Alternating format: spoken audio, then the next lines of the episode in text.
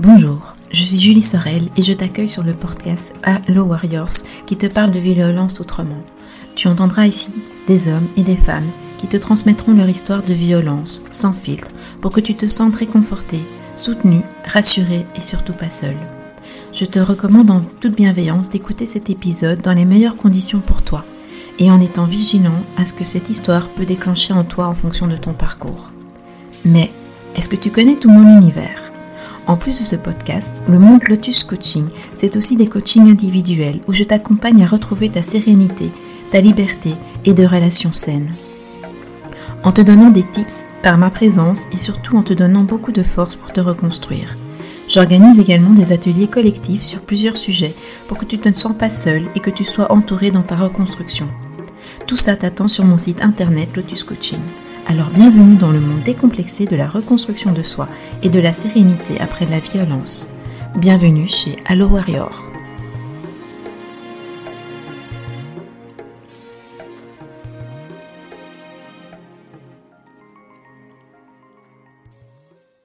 Insultée par son mari, rabaissée, tétanisée par la peur, pour elle et pour ses enfants, sans argent et n'ayant plus envie de vivre, c'est dans cet état que nous avons laissé Sabrina à la fin de la première partie de son histoire. Mais un jour, quels que soient les obstacles à franchir, Sabrina décide de quitter cette situation impossible à vivre. Mais où puiser la force de quitter ce mari qui dit clairement Tu viens d'ouvrir les portes de l'enfer. Tu vas regretter de m'avoir connu et même d'être né. Comment peut se passer une séparation dans de telles conditions? Dans cet épisode, tu entendras Sabrina raconter les obstacles qu'elle a dû franchir pour retrouver sa liberté ces obstacles glaçants de violence et de paroles destructrices. Malgré le rire de Sabrina, tu comprendras que les événements sont douloureux à vivre, qu'ils sont destructeurs, et tu imagineras sans peine la force de caractère dont Sabrina a dû faire preuve pour s'échapper de sa prison. Et surtout, tu entendras que par un petit pas, un tatouage, Sabrina a retrouvé son envie de vivre et son droit de dire à son mari Je t'emmerde. Si tu souhaites connaître la suite du récit de l'histoire de Sabrina, alors abonne-toi à ce podcast. Surtout, prends bien soin de toi. Donc, euh, ben, plus le fait qu'il était en dépression, c'est dur aussi à vivre, même pour quelqu'un qui n'est pas euh, un narcissique manipulateur. Je veux dire, c'est difficile de vivre avec quelqu'un qui, est en dépression parce qu'il n'y a pas, il a pas d'accompagnement pour les gens euh, qui aident comme ça. On n'est pas suivi, on n'a pas euh, la baguette magique qui, on ne sait pas ce qu'on peut dire, ce qu'on peut pas dire, si c'est le bon moment de le dire, de, de, de secouer la personne, ou s'il faut la laisser se morfondre le temps qu'elle a envie de se morfondre pour qu'elle puisse se relever après. Et donc, euh, donc oui, ça, ça, sa dépression a, a beaucoup joué euh, dans, dans ma prise de conscience, je pense. Parce que ça a aussi aggravé sa violence. Oui. Ouais, disons que ma charge mentale était devenue euh, nettement plus importante parce qu'il faisait déjà pas grand chose avant, mais là, il faisait vraiment plus rien les six huit premiers mois, euh, il est resté en boule dans le canapé, euh, dans le noir, euh, à attendre que les journées passent. Donc il faisait rien à la maison. Il s'occupait pas des enfants, il n'allait pas les conduire à l'école, il n'allait pas faire les courses, il passait pas l'aspirateur. Enfin voilà, c'était et je devais en plus moi m'occuper de lui. J'étais devenue sa secrétaire, son, son, enfin, son infirmière pour ses, ses médicaments. C'est moi qui lui préparais ses médicaments. Je devais toujours lui rappeler de prendre ses médicaments. Est-ce qu'il t'en remerciait de tout ce que tu faisais? Non, pas du tout. Il t'insultait toujours? Oui. Donc moi, euh, c'est vrai qu'à un moment, j'ai entamé personnellement euh, un petit suivi euh, psychologique. J'avais trouvé une psychologue tout près du boulot, donc où je pouvais aller pendant mon temps de midi sans qu'il soit au courant. Donc le peu d'économie que j'avais, ben je payais la psychologue avec sans avec mon propre compte, sans pour comme ça il n'y avait pas de stress. Pourquoi tu voulais pas qu'il sache que tu allais voir quelqu'un? Parce que je pense que inconsciemment, j'aurais, euh, je voulais pas qu'il le sache parce que j'aurais, euh, dans un certain sens, euh, affirmé.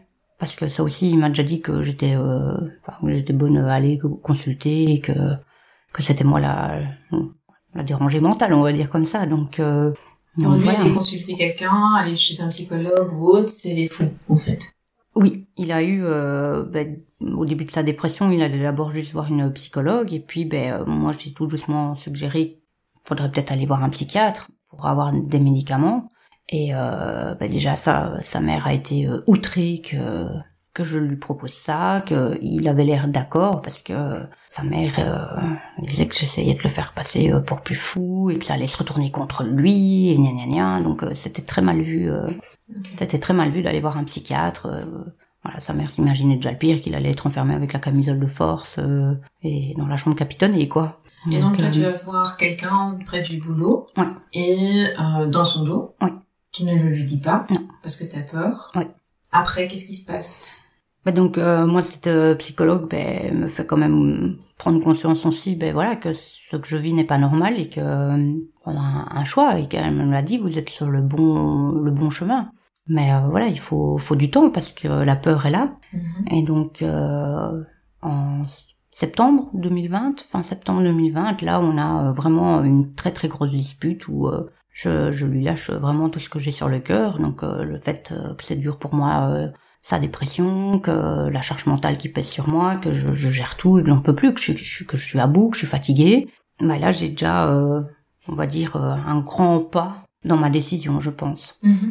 Et dans, lors de cette euh, dispute, est-ce que tu lui reproches aussi sa violence vis-à-vis de toi, vis-à-vis de, de, ton fils cadet? Non. Pourquoi?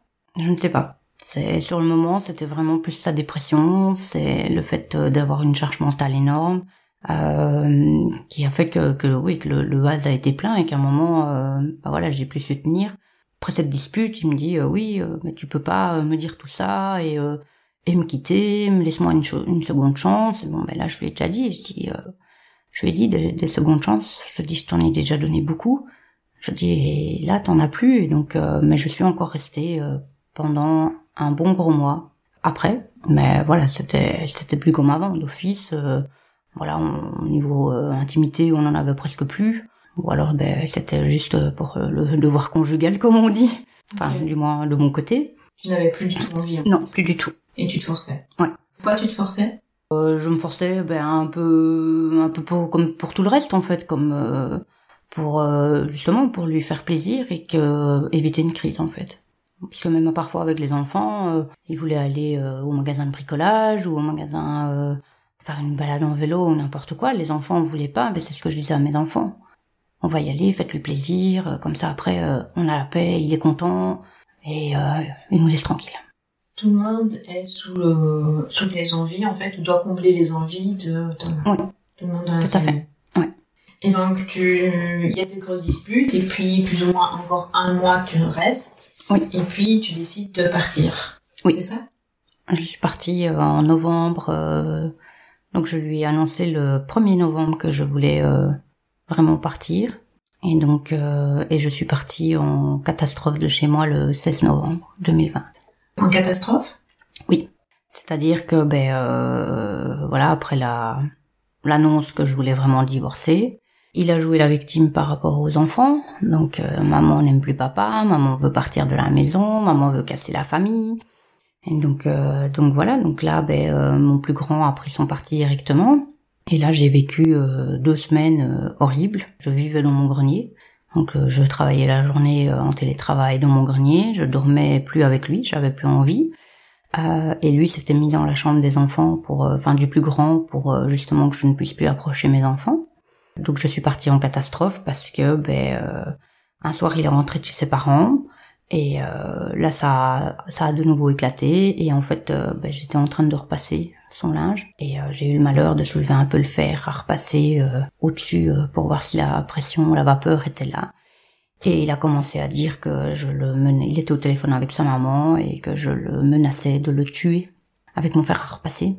Et donc là, lui est parti en, emportant mon plus grand, porter plainte à la police pour tentative de meurtre contre moi, en laissant mon plus jeune pleurer à la table de la cuisine. Euh, donc là, moi, j'avais euh, déjà une fois, euh, une fois, j'ai craqué au boulot avec une collègue, et là, j'ai aussi déversé tout ce que j'avais, mais bien avant de le quitter. Et donc, j'avais mis en place avec mes collègues un, un code de sécurité que si je les appelais, que je disais tel mot, ben, je me sentais vraiment en danger et qu'elle devait appeler la police. Et ce jour-là, ben, je sais pas, à mon avis, transmission de pensée, j'en sais rien, mais j'ai une de mes collègues qui m'a appelé quand j'ai vu sa tête sur mon GSM, ben, je lui ai juste dit les mots magiques, j'ai raccroché, j'ai appelé le 100, le 101. pour voir si je pouvais, euh, pour expliquer un peu la situation et voir si je pouvais partir avec euh, avec mon plus jeune, sans que lui m'accuse après de kidnapping. La police m'a dit que oui, et donc euh, voilà. Entre temps, ben moi j'avais renoué contact avec mes parents. Donc voilà, le, le, je lui ai annoncé le 1er novembre que je voulais me séparer. Le 2 novembre, j'allais sonner avec la boule au ventre à la porte de mes parents. Mm-hmm. Et donc ben mes parents euh, m'ont repris, on va dire ça comme ça, m'ont accueilli. Mhm. Là, j'ai téléphoné à mon père euh, quand je suis partie pour qu'il vienne me chercher en voiture et j'ai débarqué euh, avec mon sac. J'ai dit au gamin, j'ai dit tu ramasses deux trois deux trois t-shirts, deux trois slips, tu prends ta console, ton doudou.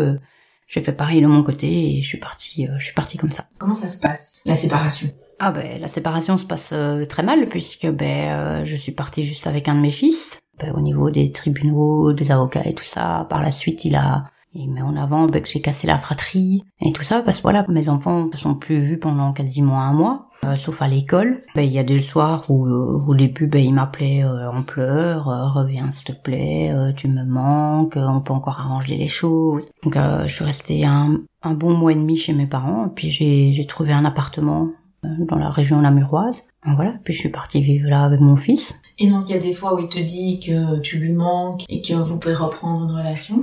Et les autres fois, comment ça se passe? J'avais des messages aussi, euh, très bien, euh, si c'est ce que tu veux, on va passer par le tribunal. Euh, voilà, et le jour où je lui ai dit que je voulais partir, ben là, il m'a vraiment dit, il m'a regardé, il m'a dit, tu viens d'ouvrir les portes de l'enfer. Il m'a dit aussi d'autres trucs devant les enfants, qu'il allait me mettre sous un pont, et que quand je serais sous le pont, il allait continuer jusqu'à ce qu'il me détruise, que j'allais regretter de l'avoir connu et que j'allais même regretter d'être né. À un moment, j'ai eu euh, le malheur de lui dire que j'avais peur de lui, chose que je n'aurais pas dû. Avec le recul, je me rends compte. Et euh, ben là, il s'est approché à 3 cm de mon visage et de nouveau sans aucune expression euh, et tout ça. Et il m'a dit, encore, tu n'as rien vu, cette peur ne fait que commencer, bientôt tu n'endormiras plus alors que je, je n'endormais déjà plus. J'ai perdu euh, presque euh, entre 10 et 15 kilos en deux semaines. Lors de la rupture? Ouais. Pendant les 15 jours entre le moment où je lui ai dit et le moment où je suis partie. Quand, ma mère m'a vue, elle m'a dit mais t'es dans un état, elle me dit euh, tu fais peur. Tu fais peur, j'étais vraiment devenue squelettique. Moi, pendant cette période, j'ai aussi été une fois déposée plainte à la police. Enfin, plainte. Disons que j'ai été... je ne savais... Je voulais pas porter plainte pendant que je vivais encore avec lui, peur des représailles j'ai été jusqu'à à vouloir mourir. Oui. Voilà. À ce point-là. Ouais. C'est dur à entendre tout ça. Oui, c'est dur de le dire. C'est dur à dire parce que voilà, maintenant avec le recul, je me je me rends compte que j'ai failli abandonner. Et je suis là. Et bien là. Et je compte le rester. Donc, tu pars chez tes parents avec un de tes fils. T'as reçu des menaces, clairement, puisqu'il t'a dit que tu avais raison d'avoir peur. Ouvert les portes de l'enfer. Est-ce que ça s'est avéré juste? Oui, ben, euh, un bête exemple, c'est euh, au tout début quand j'étais dans mon appartement, ben, forcément euh, j'ai fait un peu de camping puisque je partais, comme je dis, je suis juste partie avec ma petite culotte, hein, donc j'ai dû tout racheter, tous les meubles, enfin comme comme si c'était ma première vie. Et donc ben, financièrement, il s'était aussi arrangé pour que je ne puisse rien mettre de côté tout ça. C'était aussi une sorte une sorte d'emprise. J'avais aussi euh, fait l'emprise, euh, enfin l'isolement. Et donc, euh, donc voilà, je suis vraiment partie de rien. Donc et une fois, il m'a téléphoné. J'étais toute seule dans mon grand appartement tout vide avec juste mon canapé et une petite table de, de, de salon. Et à un moment, il me dit, il me dit comme ça. Ben, en tout cas, ça résonne bien dans ton beau et grand bel appartement qui me fait comme ça. Il avait eu mon adresse, je ne sais pas par quel biais. Et donc ce jour-là, ouais, j'ai eu de nouveau, euh, j'ai eu de nouveau peur que je suis presque partie euh, dormir chez mes parents ce soir-là. Et puis à un moment, je me suis dit non, je, je lui ferai pas ce plaisir. Et je suis restée, mais j'étais effectivement pas à mon aise ce jour-là. Donc voilà, la peur est quelque chose qui est euh, vachement présente et difficile à enlever. Oui, surtout que pendant 20 ans, t'as appris à avoir peur. Oui, tout à fait. Au fur et à mesure des 20 ans, puisqu'il t'étrangle, il te, il bat les enfants, enfin en tout cas un de tes fils, et donc du coup, bah, il a aussi un climat de violence qu'il instaure et qui fait que, au compte-goutte, vous apprenez tous les trois à avoir peur. Oui, et puis euh, il a cassé euh, aussi des choses en moi, donc il, au niveau confiance, euh, je n'avais plus du tout confiance en moi. Un souvenir qui me revient, c'est que, mais plus la positive pour moi, dont, je me sens fière, c'est que sur la fin, ben, euh, je, voulais me faire un tatouage. Et ça faisait euh, plus ou moins un an que je réfléchissais au tatouage. Et donc, Pour les gens qui écoutent, le, tatouage, c'est un arbre dans un sablier. Et donc, euh, ben voilà, quand j'ai été le faire, il a commencé à critiquer, oui, mais c'est pas bien, tu mets un arbre dans un sablier, donc tu l'enfermes, tu lui donnes pas les nutriments qu'il faut, machin et tout. Et là, en fait, je, je l'ai... Parce que mon plus grand, il mettait son petit grain de sel aussi à dire oui, papa a raison, machin et tout. Ben là, en fait, je l'ai regardé et je lui ai dit, je m'en fous de ce que tu penses. Ça fait un an que je réfléchis, ça fait un an que je veux me faire ce tatouage, c'est mon corps. Je dis, euh, c'est à moi que ça doit plaire. Et ça, je pense que ça a été euh, une des premières fois où je me suis sentie, euh, je vais pas dire forte, mais euh, fière de moi, en me disant, euh, dans ma tête, c'était, putain, je lui ai tenu tête. C'est, j'ai le droit, j'ai le droit de lui tenir tête. Ça aussi, je pense que ça a été euh, un pas vers aussi le, le fait de, de, prendre ma liberté. Peut-être bête comme ça, mais chaque petite victoire, comme on dit, mais ouais, je pense que ça, ça m'a fait du bien. Sur le moment, ça, c'est quelque chose qui m'a soulagée de pouvoir lui dire, je, en clair, je t'emmerde, je fais ce que je veux, quoi. donc, euh, donc, voilà. Et c'est un beau pas. Ouais. Un très beau pas. Et puis on a continué. Voilà. Cette deuxième partie de l'histoire traumatisante, bouleversante, incroyable et si difficile à entendre de Sabrina se termine. Et j'espère qu'elle t'aura plu. Sabrina est une warrior des temps modernes. Elle a affronté l'enfer, comme le dit son mari, pour retrouver sa liberté. Quel courage Je remercie encore Sabrina qui a le courage de raconter son histoire tellement glaçante, violente, tétanisante et bouleversante. On se retrouve dimanche prochain pour la suite et la fin de l'histoire de Sabrina. Elle te racontera les changements qui se sont opérés en elle et dans sa vie. Elle te racontera comment elle a retrouvé sa liberté et sa joie de vivre avec son rire qui la caractérise. D'ici là, je t'embrasse et surtout prends bien soin de toi.